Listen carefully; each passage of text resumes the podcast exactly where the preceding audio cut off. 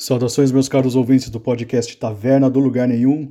Meu nome é Gabriel Vince e hoje vamos dar continuidade aqui na série de podcast que estamos fazendo sobre Akira Kurosawa, né? E eu vou começar, né, aqui uma subsérie dessa grande série que eu estou fazendo de podcasts, que é a respeito da, das obras do Akira Kurosawa que são influenciadas pelas obras de Shakespeare, né? E, e vamos começar aqui falando sobre a obra Trono Manchado de Sangue, que é uma adaptação que o Akira Kurosawa fez, né? É, da obra Macbeth do, do Shakespeare, né? E, bem, vamos dar os recados iniciais, né? Meu nome é Gabriel Vince, eu sou dono desse podcast, Taverna do Lugar Nenhum. Temos o site tavernadolugarnenhum.com.br, Lá tem os, uh, outros textos, né, alguns ensaios que eu faço sobre algumas obras, discos, é, quadrinhos, livros, etc. Né? E tá bem legal o site, os textos eu tô é, constantemente revisando e tudo mais, coloco as referências e, e, e estão lá né, à disposição. Né? E também tem as minhas redes sociais né, nesse link vocês podem adicionar, tenho especialmente Facebook e Instagram, que são as duas que eu mais utilizo. E sim, eu ainda utilizo o Facebook porque dentre as redes sociais é, aquelas que me, é aquela que me permite uh, ter mais textos, textos mais longos. Né? O Instagram tem uma, um limite lá de 2.200 caracteres que eu acho horroroso. Né? Muitas vezes eu coloco os textos lá no Instagram, mas numa versão resumida. O Facebook me permite colocar textos mais longos, né? E eu tenho uma puta saudade do Orkut, né? Porque o Orkut era a melhor, é, foi a melhor rede social da história, né? Que a gente podia colocar é, textos gigantescos, criar tópicos, fóruns de discussão. Infelizmente, essa, isso aí morreu e as redes sociais estão moldando a, estão moldando a mente das pessoas para ficarem cada vez mais imbecis, né? Depois dessa, desse momento Regis Tadeu, é, vamos lá ao, ao que interessa, né? Vamos ao podcast. Bem, Trono Manchado de Sangue é um filme, é um Jidaigeki, né? O que, que é um Jidaigeki, né? É um filme de época, né? Um, é uma expressão japonesa para de, de, determinar um filme de época, co-escrito, produzido e editado e também dirigido, né? Por Akira Kurosawa, né? Uh, ele foi feito em 19, 1957, né? O filme, né, conforme eu falei, ele transpõe a, o enredo da peça Macbeth do, de William Shakespeare e ele faz assim, ele faz uma, ele, ele readapta, né, ele faz uma readaptação da história que originalmente acontece na Escócia medieval para o Japão feudal. Não lembro exatamente qual época do Japão feudal ele é, é, feudal assim que a gente fala numa aproximação da história europeia, né? Mas tem um, um período específico do Japão em que ocorre um, um período antigo do Japão é, que, que ocorre, né?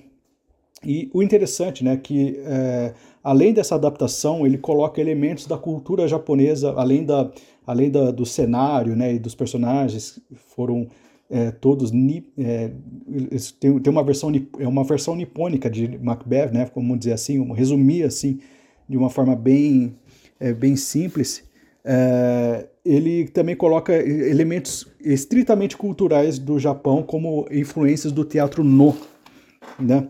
É, bem, e o filme, né? Ele é estrelado pelo Toshiro Mifune e a Yusu Yamada, né? Nos papéis principais, né? Inspirados, né? Respectivamente é, no Macbeth e na Lady Macbeth, né, respectivamente. Né? O Toshiro Mifune faz um personagem que seria referência ao Macbeth e a Isuzu Yamada faz uma, um papel referente a Lady Macbeth. Lady Macbeth né?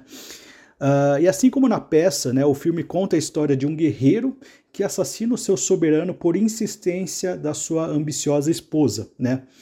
A peça de William Shakespeare, é, as peças né, de William Shakespeare, elas foram lidas no, no elas foram é, entregues ao Japão e, e, lidas pela, pela classe intelectual, né, desde a restauração Meiji, né? Então são obras que já têm uma certa circulação no Japão desde é, meados de 1868, né? Só que, né, durante a Segunda Guerra Mundial, a, leitura de obras ocidentais acabou sendo proibida, né?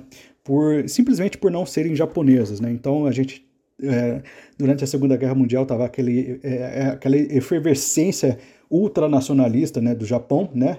E as obras eram proibidas, as obras ocidentais eram proibidas, né? Só que Akira Kurosawa, assim como já estava em circulação, né? Akira Kurosawa tinha lido muito, né? É, Shakespeare, né? E é um dos seus autores favoritos ao lado de Dostoiévski, né? E a obra que ele mais gostava era Macbeth, né? E há muito tempo, né, o Akira Kurosawa ele se imaginou fazendo uma adaptação cinematográfica né, da, é, dessa obra, né, é, é, mais ou menos na, na, época que ele concluiu aquele filme, o Rashomon, né, em 1950. Né. No entanto, né, quando ele soube que Orson Welles é, havia lançado, mais ou menos naquela época, uma, vers uma versão dele de Macbeth, lá em 1948, o Kurosawa ele decidiu adiar o seu projeto né, até mil, uh, 1900, eu sempre esqueço, 1957, né, adiou, adiou quase, quase 10 anos né, a, a obra, uh, e, e, e, decidiu fazer assim. Né, então ele soube que Orson Welles iria estava lançando né, uma, uma sua versão de Macbeth, e ele decidiu adiar o seu projeto né, por vários anos. Né.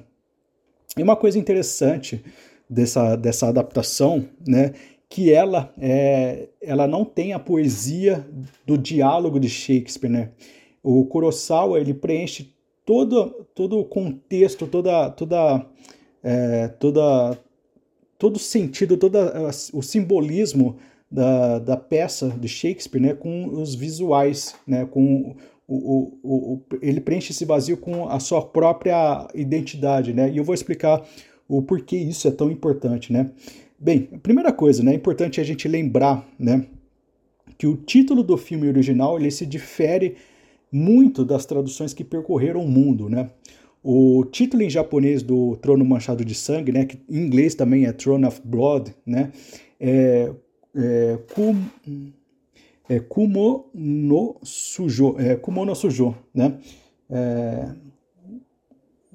é isso mesmo, Kumono Sujo, que, que literalmente pode ser traduzido como Castelo da Teia de Aranha, né?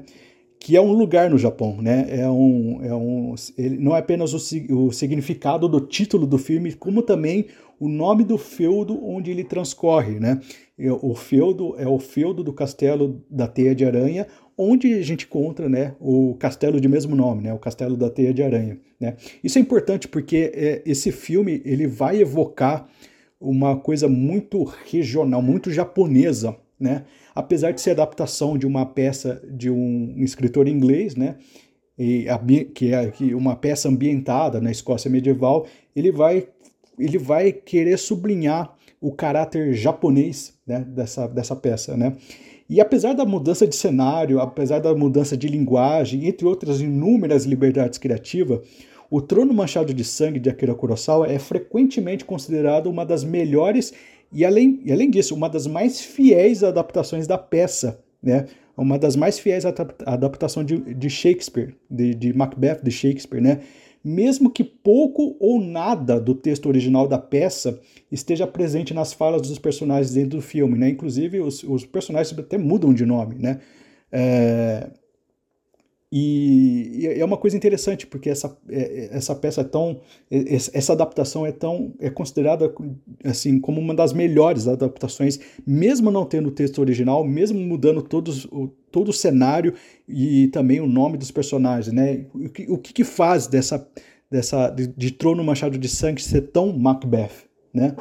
É, como foi bem escrito num artigo acadêmico que eu vou disponibilizar é, para vocês, é um artigo acadêmico da, da Célia Arnes de Miranda e da Suzane Tamai, eh, Tamai Inokushi, né? que é uma, são duas, é, duas pessoas lá da Universidade Federal de Minas, elas escreveram um artigo, um artigo acadêmico chamado Um Olhar Oriental sobre Shakespeare, né, no qual elas comentam, né, três filmes, né, mas é, o Trono Manchado de Sangue é o principal deles, né, que é O Trono Machado de Sangue, é, Homem Mal Dorme Bem, é um filme de 1960, que eu vou comentar também aqui no podcast, e Ram, né, que é uma outra adaptação de Shakespeare. Né?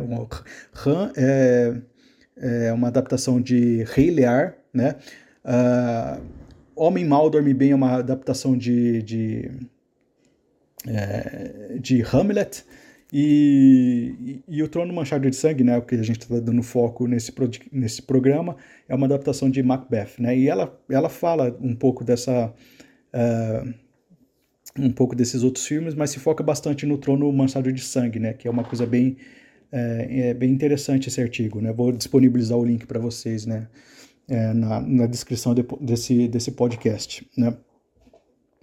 E ela enfatiza, né, essas duas, essas duas autoras, né, elas enfatizam o aspecto de uma tradução intersemiótica e cultural, né, dessa peça, né, desse, dessa obra, né, o Torno do Machado de Sangue, né, que é, é, essa, essa tradução intersemiótica e intercultural ela engloba muitas vezes elementos sutis como aquilo que importa na obra, que é a intencionalidade e as motivações internas contidas no texto original, né, que são transpostas para o contexto cultural alvo, né? Elas, elas, elas meio que é um artigo acadêmico, então elas dão, dão uma é, uma visão muito clara de como esse processo ocorre, né? Inclusive tem alguns gráficos, assim, é, um, é um, quase um artigo, é um artigo técnico, né? Mas é interessante é, colocar isso aí sobre, sobre essa perspectiva, né? E um dos méritos do filme, né, é ter alcançado o êxito de, ao retrabalhar de uma maneira radical uma peça shakespeariana para a grande tela sob o prisma de uma cultura e uma história não ocidental, né? Tem um autor chamado Júlio Plaza, né? Que é um autor muito mencionado nas, nas, na, nos estudos de crítica cultural, que ele tem um livro chamado Tradução Intersemiótica, né? Que ele fala que essa prática, né, que, por exemplo, Akira Kurosawa utilizou aqui, ela é uma cocriação ou metacriação. Isso significa o quê, né? Isso nos ajuda a entender muito sobre o paradoxo do, do trono manchado de sangue ser, ao mesmo tempo, né, uma das mais fiéis adaptações de, de Macbeth de Shakespeare, ao mesmo tempo ser um filme muito, muito autoral do Akira Kurosawa, né? Então, como isso, isso pode ser possível no universo, né? Ao mesmo tempo que ele é uma adaptação muito fiel de um autor, né, de Shakespeare, ele é, ao mesmo tempo, uma, uma coisa muito autoral do, do, do, do Kurosawa, né? Isso não é contraditório, isso é um paradoxo, né? Paradoxos e contradições são coisas muito diferentes, né? Leiam Chesterton para saber é, exatamente, né, o, o grande o grande autor dos paradoxos, assim, né? É, que vocês entenderão melhor é, essa dinâmica, assim. O que é paradoxal não é necessariamente contraditório, né? Uh, e isso ajuda a gente a entender muito o paradoxo, né, que existe no Trono Manchado de Sangue, né? o, o paradoxo que esse que esse, que esse filme representa, né? Esse tipo de obra que é, só é possível porque Kurosawa se determinou a não fazer uma mera tradução literal de Shakespeare para o, para o japonês, né? Isso aí seria, segundo o Júlio Plaza, né, uma, tem uma expressão muito boa que ele fala que é, são inflações babélicas, né? Babélicas significa a Torre de Babel, né? Descrita na Bíblia e tudo mais, né? São inflações babélicas desconectadas de um sentido real. Às vezes você pegar uma obra, né, e traduzir literalmente aquilo para para uma outra língua, é, isso significa simplesmente você matar o sentido da obra, né? Porque é, muitas vezes a, a, a, o, o, núcleo da obra ela não está necessariamente na, na transposições de palavras, né? Ela está numa coisa muito mais além disso, está no sentido, né? É, e, o, e Kurosawa fez o contrário de uma tradução literal, né? ele retrabalhou toda a obra, né? ele retrabalhou todos os textos, as, as, as imagens, né? as referências, só que preservando o núcleo imaterial daquilo que ela faz, que faz dela ser uma obra com vocação universal, né? Quando a gente fala de alta cultura, por exemplo, são essas obras com vocação universal que falam é, de, de uma forma atemporal a todos os seres humanos, né? E é importante tocar nesse protagonismo da imaterialidade né, da obra, pois, diferente do que os materialistas pensam, né, a realidade ela não é determinada pelo meio. A gente pode dizer que a realidade é influenciada pelo meio, sim, mas nunca é determinada pelo meio.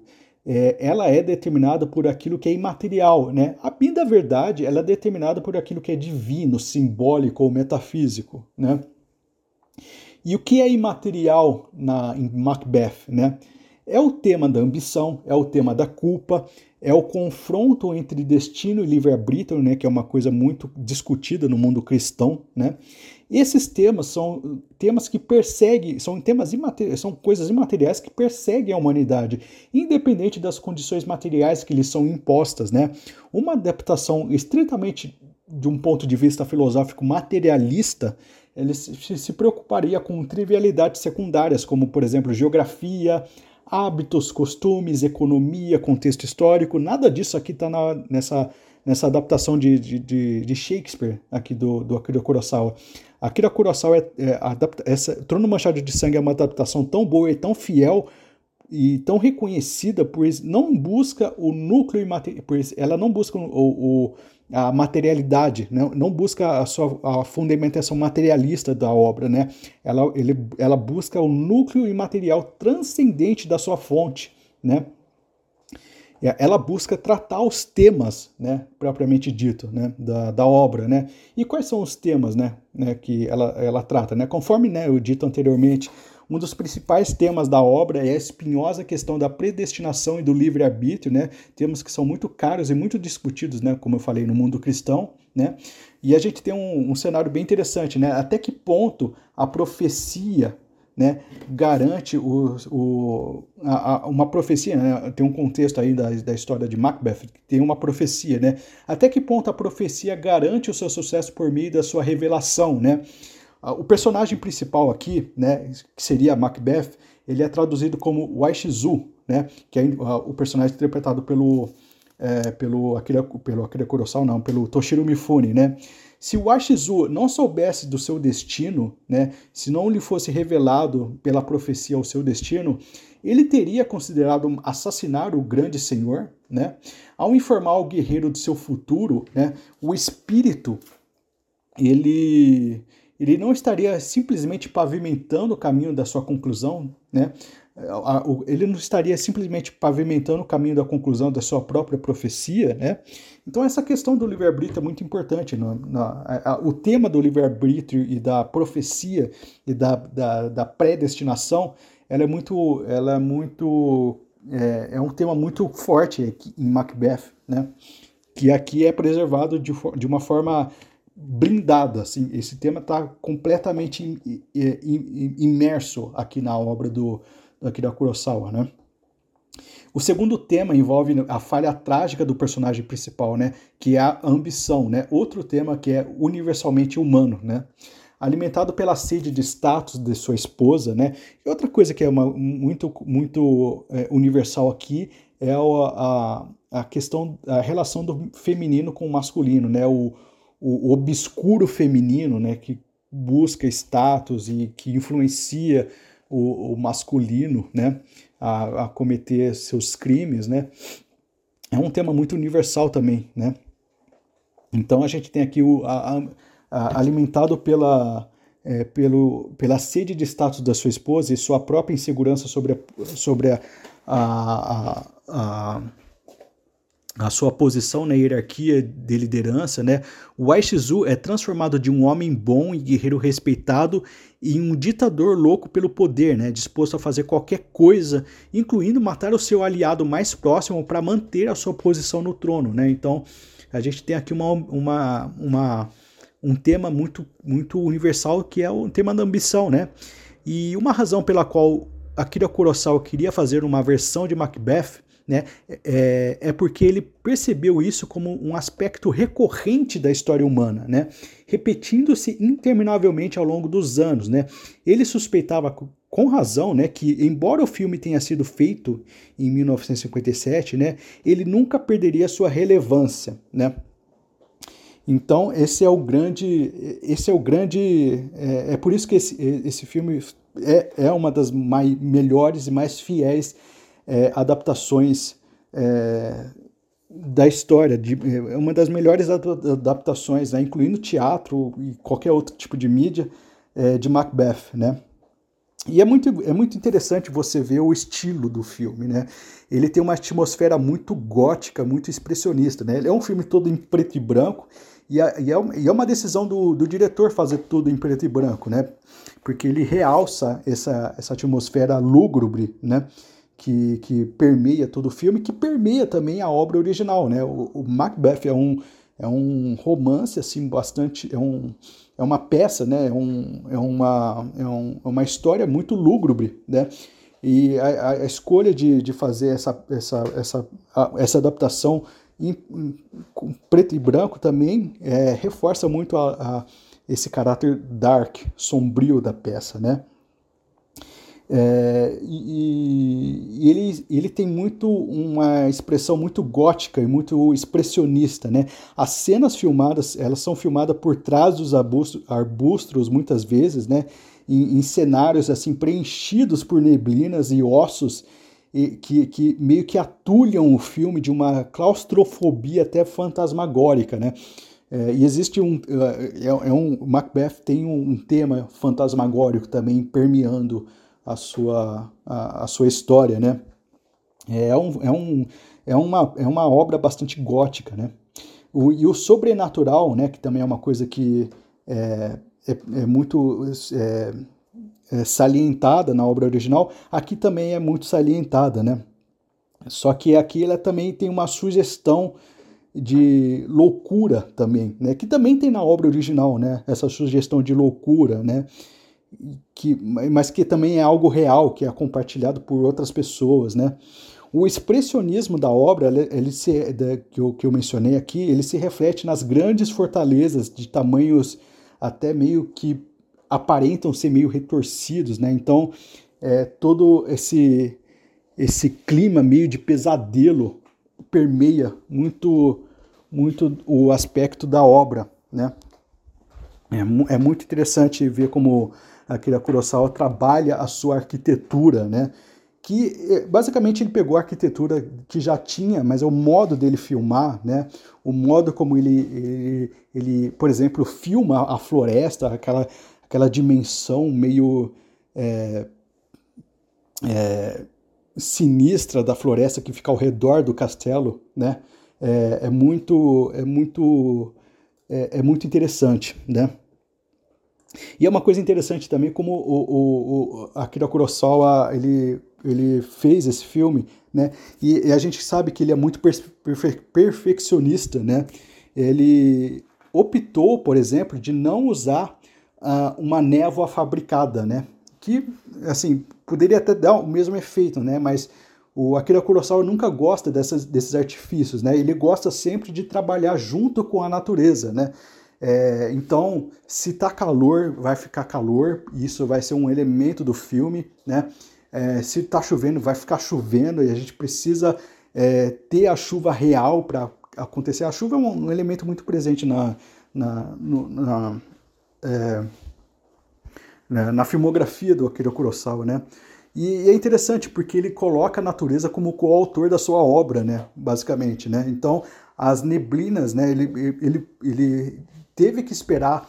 Ele, ele queria filmar com, com as neblinas, só que ele não queria fazer isso artificialmente. Então ele teve que esperar a boa vontade da, é, da natureza, que ele, ele, ele, ele esperou a natureza que a natureza fizesse um acordo né, com, a sua, com, a, com a sua visão criativa. Né? Então é uma coisa muito própria do Akira Kurosawa. Né? E a, não só as, a, as nuvens, né, a, as neblinas que são presentes no filme são neblinas reais, né, até mesmo a dramaticidade dos personagens e o Akira Kurosawa quis é, fazer da forma mais é, realista possível, né?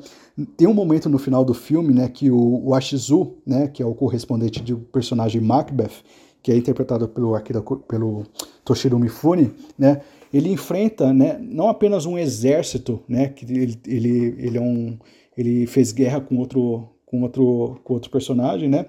E, mas ele enfrenta o exército inimigo e também uma insurreição das suas próprias tropas, né? E um, em determinado momento do filme, né, ah, os seus próprios aliados começam a, a disparar flechas sobre ele. E segundo consta, né, as, as notações do filme, essas flechas eram reais e elas quase acertavam o Toshiro Mifune, né? Então aquele, aquela expressão de medo que a gente tem do, do Toshiro Mifune era possivelmente uma expressão de medo real. Né? Então, não só a neblina era, era realista, mas também a expressão de medo dos atores também era, era realista, né? especialmente nessa parte aqui. Né? E conforme eu falei lá no começo, né, é, esse filme tem muita influência do teatro no. Né? Eu vou deixar é, no, é, para vocês um link do, do, da, minha, da minha crítica completa do filme Trono Manchado de Sangue, né? É, que eu coloco a, a eu, eu, eu, eu, eu coloco isso aí em imagens, né? Eu, eu, eu, vou fazer uma versão de vídeo, né? Estou fazendo aqui uma versão de vídeo desse, desse podcast. Eu vou colocar aqui, uh, eu vou fazer uma edição, né? E colocar aqui as, as referências, as imagens para vocês darem uma olhada, é bem legal, porque uh, as influências, o teatro no ele tem uma certa, tem certos personagens, tem certos arquétipos de personagens que são representados por máscaras, né? E aqui o, o Akira Kurosawa faz com que cada ator represente uma máscara específica do teatro no, né? Por exemplo, a gente tem o Toshiro Mifune, né, que faz o papel do Aishizu, o que seria o Macbeth, é, para é, o Akira Kurosawa para que é, ele comece a interpretar o seu personagem, ele apresentou para o Toshiro Mifune a máscara, uma máscara do teatro no chamada Reida, que representa um guerreiro, né? Para a personagem Isuzu Yamada, para Isuzu Yamada, né, para a personagem Asage, que seria o correspondente da Lady, Mac, Lady Macbeth, ele apresentou para ela a, a máscara, é, uma máscara chamada Shakumi, que representa uma mulher de beleza crepuscular prestes a enlouquecer, né, em um arquétipo bem específico, né? Para o guerreiro que morreu, que foi assassinado, que morreu, né, que, que foi interpretado aqui pelo é, Minoru Shiaki, né, é, é, que, que ele foi assassinado pelo, pelo, pelo Macbeth, né, o Macbeth barra o Aishizu, ele, ele apresenta para esse ator o, a máscara do, do fantasma, que seria a máscara, a máscara Shujo, né? É, que representa o espírito, né? Então é, é bem interessante, né? Para bruxa, né? Que é uma coisa que também está presente na peça original, né? Tem uma bruxa, né? Que é aqui é representada pela Shieko Naniwa, né? é, ele apresenta a máscara Yamamba. Né? A Yamamba seria, segundo o folclore japonês, a, bru a lendária bruxa da montanha. Né? Então, para o papel de bruxa, ele, ele apresenta aqui a máscara Yamamba. Né? Então, ele, ele tenta criar essa conexão com a cultura japonesa, né? com o teatro no. Né? É, então é uma peça com é, é uma adaptação é, assim fantástica. Possivelmente é o meu filme favorito do Akira Kurosawa, né? Trono Machado de Sangue. Talvez é, ele esteja disputando é, ao lado de Han, que, eu, que, eu, que é outro filme que eu acho magnífico. É um filme baseado na peça Rei Lear, né? Ah, e é, tem é, eu, eu, tô, eu tô entre esses dois, né? Essas duas adaptações. Eu vou gostar muito de fazer esse, esse, esses próximos podcasts, porque eu, tô, eu, eu, eu falo com muito entusiasmo desse filme, né? Trono Manchado de, tanto Trono Manchado de Sangue quanto Han, que eu vou fazer ou no próximo, ou no próximo do próximo episódio, não sei quando, vai, mas, mas vai acontecer, né? Esse episódio. E é o meu filme favorito, talvez o, é, o, o, meu filme favorito, ou o meu segundo filme favorito do Akira Kurosawa. Excelente adaptação, a melhor adaptação já feita, e eu acredito que não haverá na história uma adaptação mais fiel e menos literal do que essa, né? É, por todos os motivos que eu já mencionei. E é isso que eu queria mostrar para vocês. Eu espero que vocês tenham é, gostem né, desse podcast, tenham gostado desse podcast. É, eu vou fazer, falar uma coisa aqui que é, eu, eu, eu, nunca peço isso aí, eu acho um saco, mas se você ouviu até aqui, gostou do podcast, por favor, é, é se você está ouvindo no YouTube, dá um like lá, e isso me ajuda muito. Se está ouvindo no, no, agregador de podcast, eu sei que é um saco é, ficar é, é, procurando aonde dar like. Eu nunca achei a porra do like do, do, do, Spotify, por exemplo. Mas se você achar, dá um like, assim, ajuda a divulgar isso aí. É, no, no YouTube é interessante vocês comentarem também, caso, caso é, é, caso, caso vocês se interessem, comentem né, no, na, na seção de comentários. Isso ajuda muito a divulgar né, é, esse, o, o, meu trabalho, né? Que, é, que, é, um, é, um, é um tipo de coisa assim que, que eu demando muito tempo para fazer, né? De pesquisar, de assistir um filme, de ler artigos, né? Eu trouxe aqui artigos acadêmicos sobre o filme que eu achei muito interessante e é para compartilhar com vocês, né? Então, é, por gentileza, né, se não for incomodar muito, faça essas coisinhas que ajudam bastante. E não se esqueça né, de acessar o tavernadolugarnenhum.com.br e para mais é, novidades, assim, eu estou sempre alimentando texto com, com o, o, site com textos, né? E é isso. Espero que tenham gostado, fiquem com Deus e até mais.